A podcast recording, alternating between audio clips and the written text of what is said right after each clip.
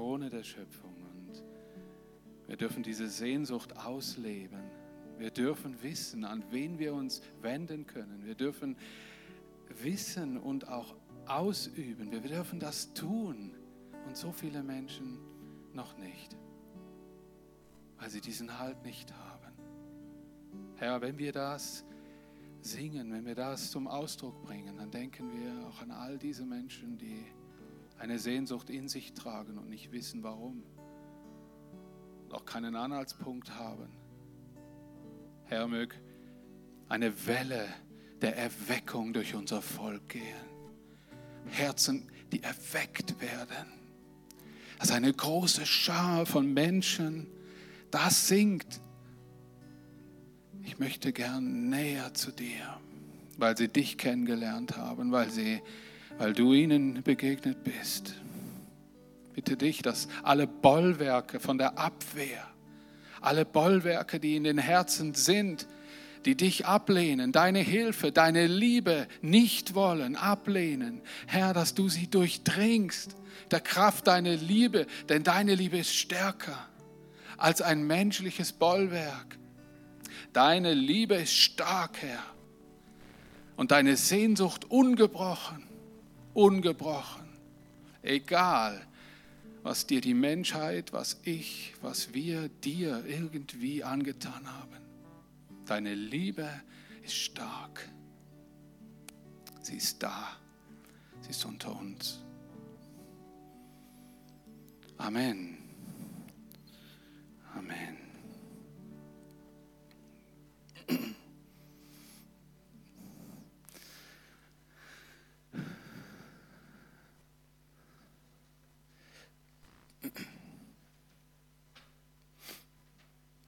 Wo glaubt ihr,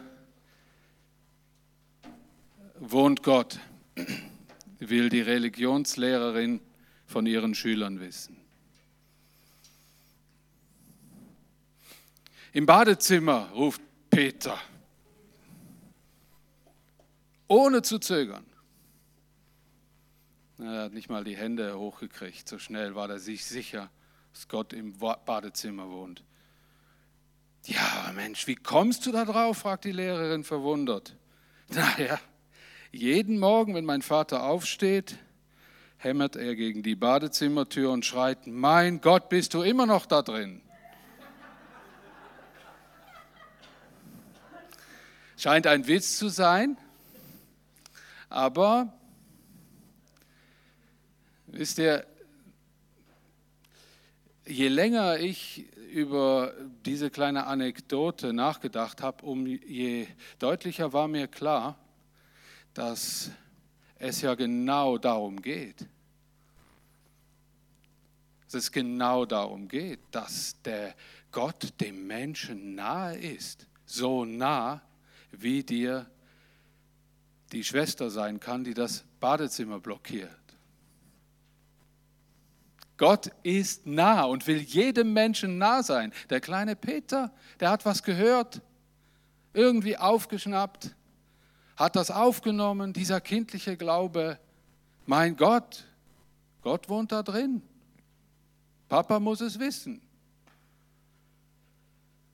Und ich hatte seit langem eine Bibelstelle, die mir eigentlich erst dann auffiel, als ich gemerkt habe, dass die zweimal vorkommt, dass das zweimal passiert und hat meine Aufmerksamkeit geweckt. Ist dir damals schon, als Jesus über diese Erde ging, war diese große Frage im Raum. Damals die Menschen wie auch heute die Menschen, die fragen sich, wo ist Gott? Ich brauche Beweise, dass er existiert. Und wenn ich die habe, dann glaube ich, dass Gott da ist. Das Thema heute Morgen und hätte gern die Folie, das wäre nett. Ja, ein Wunder als Beweis. Und dieser Frage möchte ich mich vor und mit dem Abendmahl, das wir heute Morgen feiern, widmen und möchte aus dem Matthäus Kapitel 12 und aus dem Matthäus Kapitel 16 ein paar Verse vorlesen. Da steht oder da ist dieser Umstand in diesen Versen genau der gleiche und das passierte zweimal in der Wirkungszeit Jesu. Das hat meine Aufmerksamkeit geweckt, weil ich auch viele Fragen hatte, die dadurch ausgelöst wurden. Da steht erstmal Matthäus Kapitel 12 darauf in Vers 38 und folgende. Darauf antworteten einige der Gesetzeslehrer und Pharisäer und forderten, Lehrer, wir wollen von dir ein Wunder sehen, das eindeutig beweist, dass du von Gott auf beauftragt bist. Da fallen direkt schon mal zwei Dinge auf. Einmal Lehrer. Und zweitens, dass es eindeutig beweist, dass du von Gott beauftragt bist. Einmal Lehrer, einmal Beauftragter. Sie hatten Jesus nicht wahrgenommen als den, der er eigentlich war, oder? Die hatten das wahrgenommen, was sie sahen.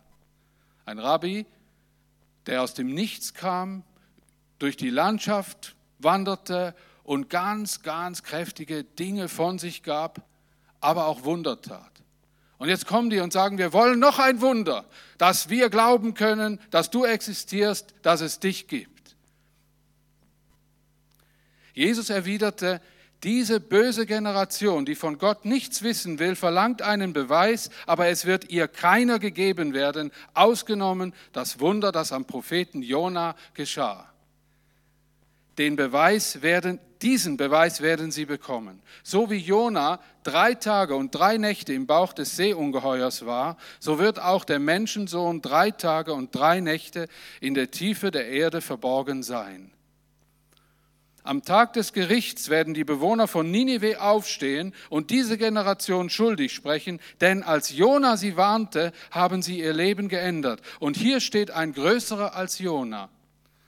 Am Tag des Gerichts wird die Königin aus dem Süden aufstehen und diese Generation schuldig sprechen, denn sie kam vom Ende der Welt, um die weisen Lehren Salomos zu hören. Und hier steht ein größerer als Salomo.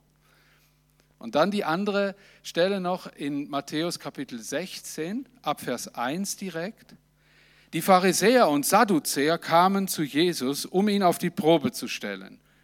Die machten genau das Gleiche. Sie verlangten von ihm ein Zeichen vom Himmel als Beweis dafür, dass er wirklich von Gott beauftragt sei. Aber Jesus antwortete ihnen, wenn der Abendhimmel rot ist, dann sagt ihr, morgen gibt es schönes Wetter. Wenn der, wenn der Morgenhimmel rot und trübe ist, sagt ihr, heute gibt es Sturm. Oder Schweizer sagen, regnet ist Nünibrot. Habe ich gelernt hier. Ist der Morgenhimmel rot, regnet, es ist Nünibrot. Und äh, ja, meistens ist schon Abend, aber stimmt irgendwie.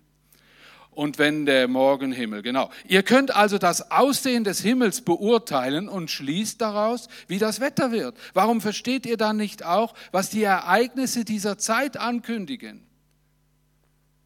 Diese böse Generation, die von Gott nichts wissen will, verlangt einen Beweis, aber es wird ihr keiner gegeben werden, ausgenommen das Wunder am Propheten Jona. Das geschah.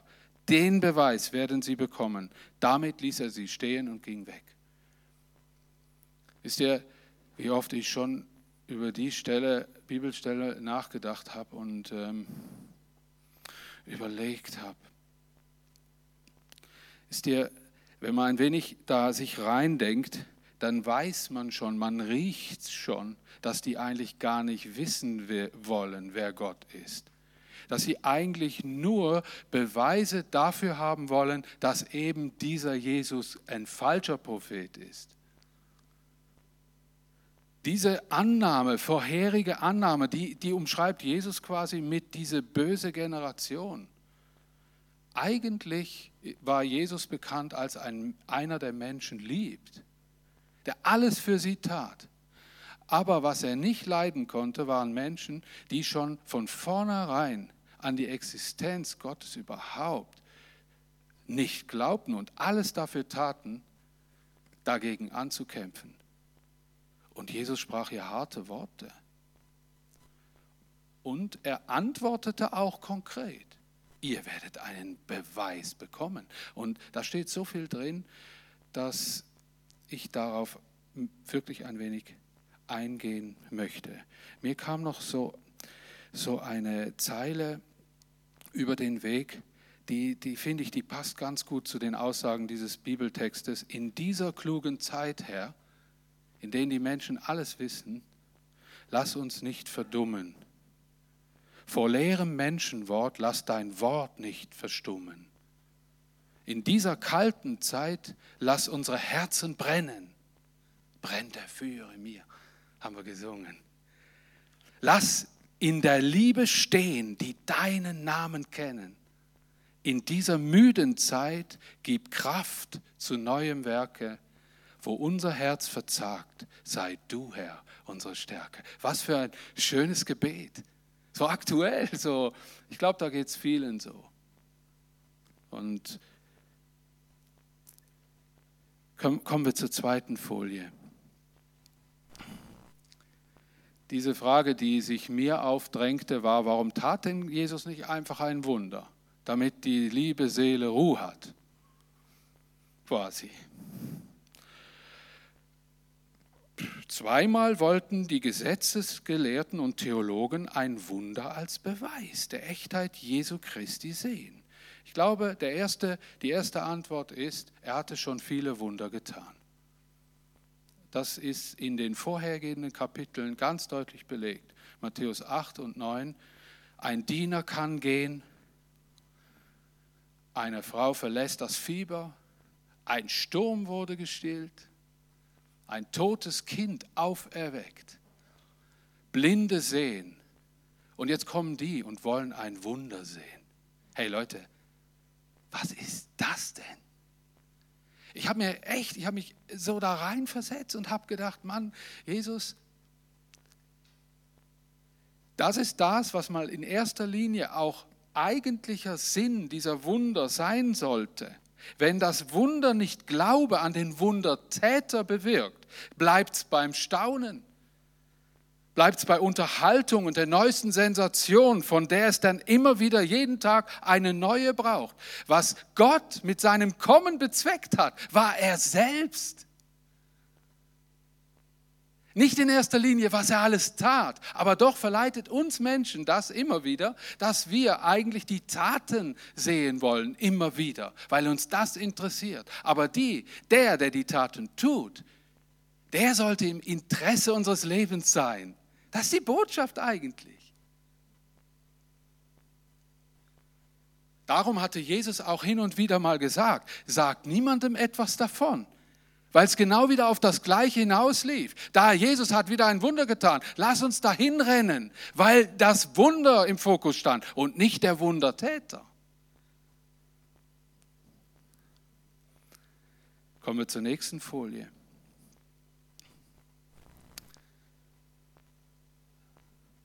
Jesus sagte ja dann zweimal dasselbe. Ihr werdet nur einen Beweis bekommen, das Wunder am Propheten Jona.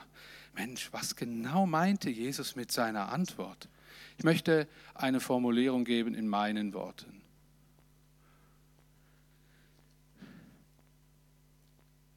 Ich, Jesus, vergleiche diese jetzige Zeit wie damals beim Propheten Jona. Auch ich werde wie Jona im unsichtbaren Totenreich sein und am dritten Tag auferstehen, so wie er drei Tage im Bauch des Fisches war und ausgespuckt wurde. Die Bewohner Ninives glaubten seiner Warnung, ihr Leben zu ändern und Buße zu tun.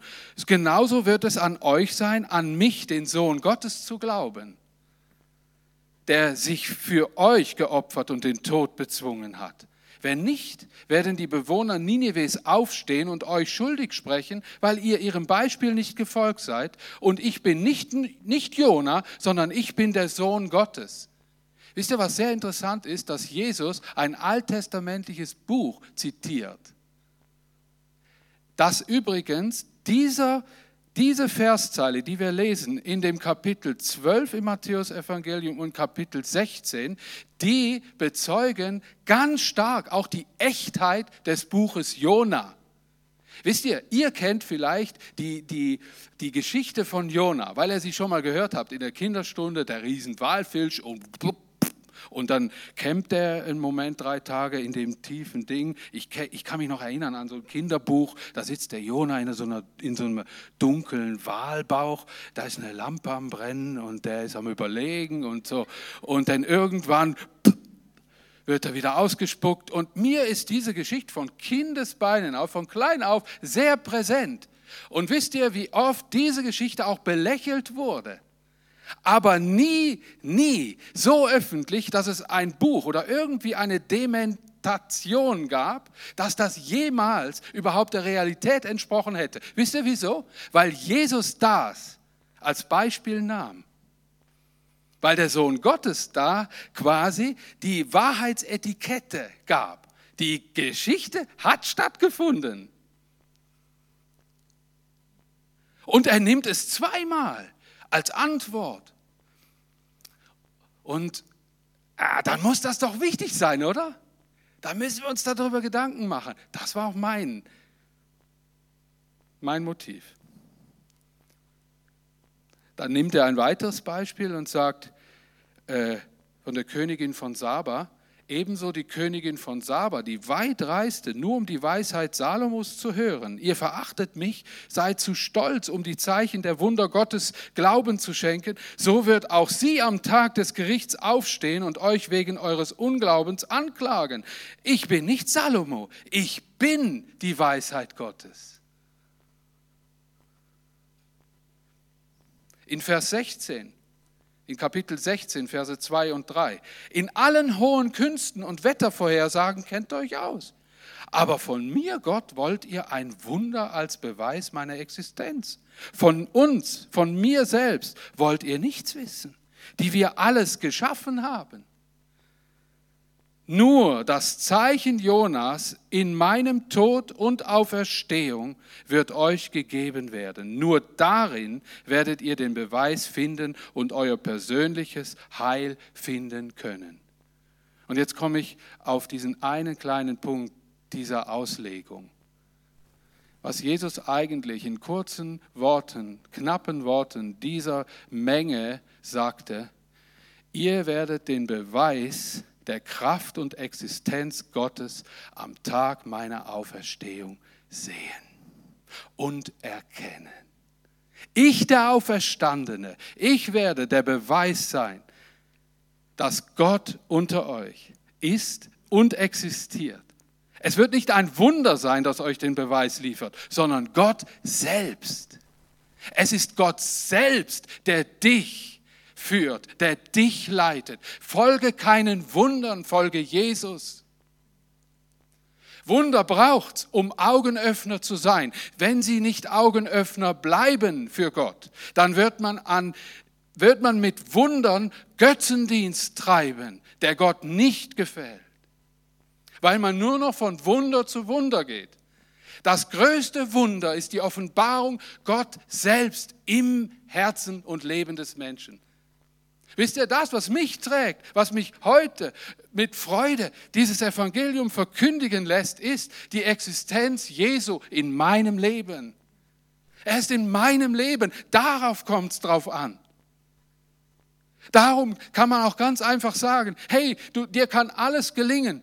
Wenn du immer nur dem Treiben deines Gelingen folgst, deiner Ziele, dass dir alles ja gelingt, dann gehst du an dem Ziel vorbei. Wenn du immer danach trachtest, ich muss Gott so und so und so erleben, und dann glaube ich, dass Gott da ist, dann gebe ich dir heute eine Antwort. Gott will Platz nehmen in deinem Herzen. Und dann komme ich zu dem zweiten großen Ding, was die Geschichte vom Jona auch noch implizieren will, ist, Gott muss manchmal den Menschen nehmen, verschlucken und mal eine Audienz mit dem machen. Pass mal auf, irgendwann macht es auch mal so. Blub, Wisst ihr, wie viele Wahlerlebnisse ich schon gehabt habe? Leute, echt, ich bin Gott weggelaufen wegen meiner eigenen Pläne.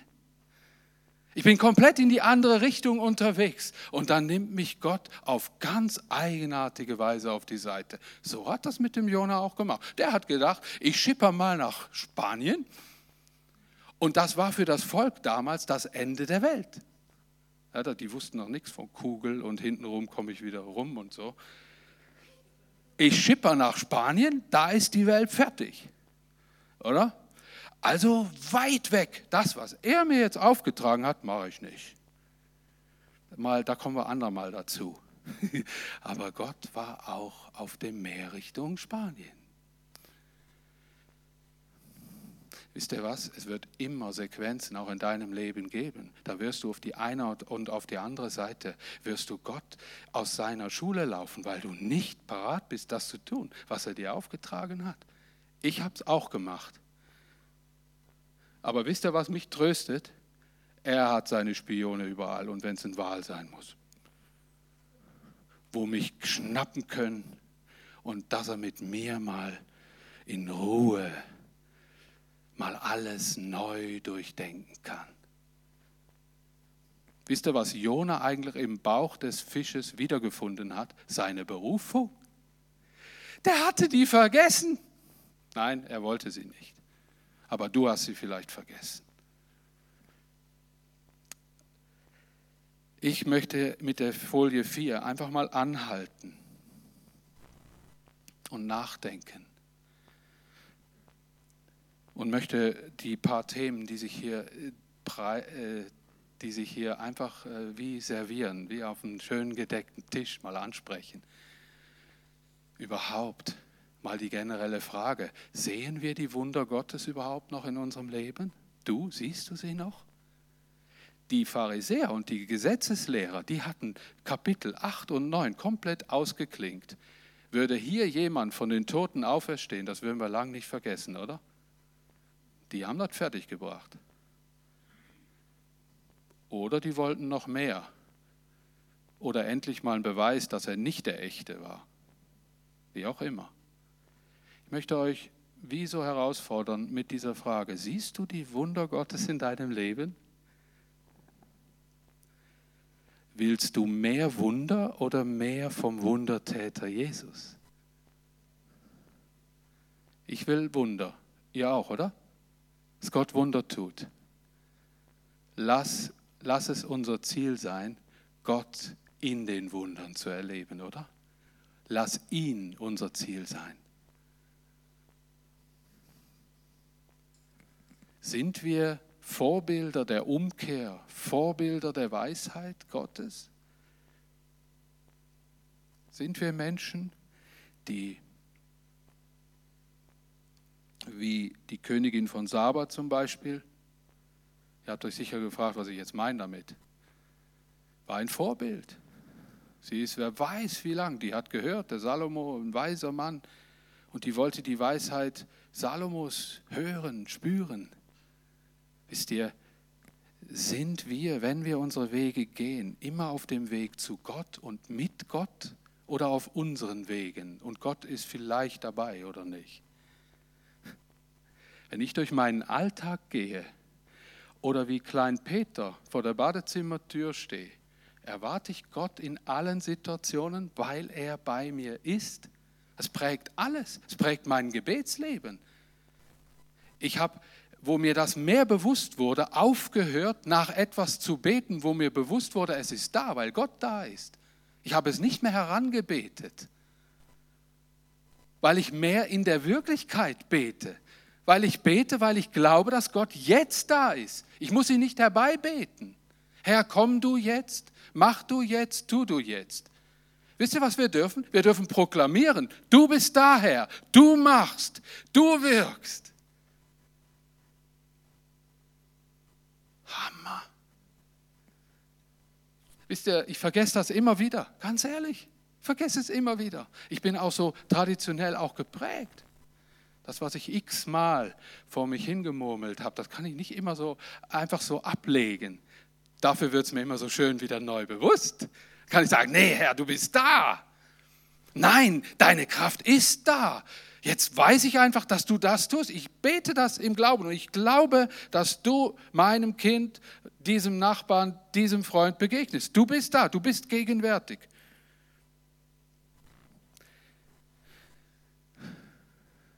Was genau suchen wir in Gottesdiensten, Bibel und Gebeten? Wäre auch mal eine coole Frage. Was genau sucht ihr hier? Was genau? Dass die Band wieder ein paar neue Lieder spielt. Ruhe, endlich mal ein bisschen. Ist alles richtig. Ein paar Kollegen wieder treffen. Wort Gottes hören. Stille. Gesegnet werden. Die Kinder mal abgeben können unten im dritten Stock. sind eine normale, natürliche Familie. Und Gott kennt uns. Er wahrt Mensch wie wir. Oder? Er erinnerte uns heute Morgen wieder einmal neu. Sucht mich, mich selbst.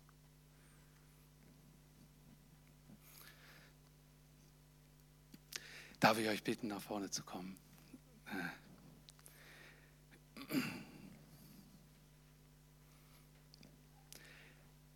Wisst ihr, mir ist parallel zu der, dieser ganzen Thematik, mir ist einfach aufgefallen, dass auch ich, wenn Jesus diese Bilder braucht, wenn Jesus äh, das ganz stark sagt, erstens, Punkt 1, ihr werdet einen Beweis bekommen, diesen Beweis, den wir ja schon bekommen haben, der Auferstehung Christi. Wir dürfen heute unter uns den Auferstandenen sehen und haben, oder?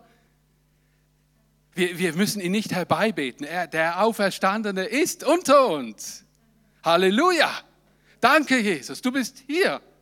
Und zweitens sind wir eventuell auch wie solch ein Jona, der von Gott auch berufen wurde.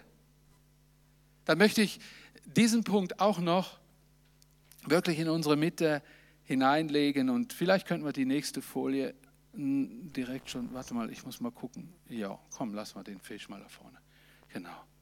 Äh, du hast einen Auftrag und eine Berufung.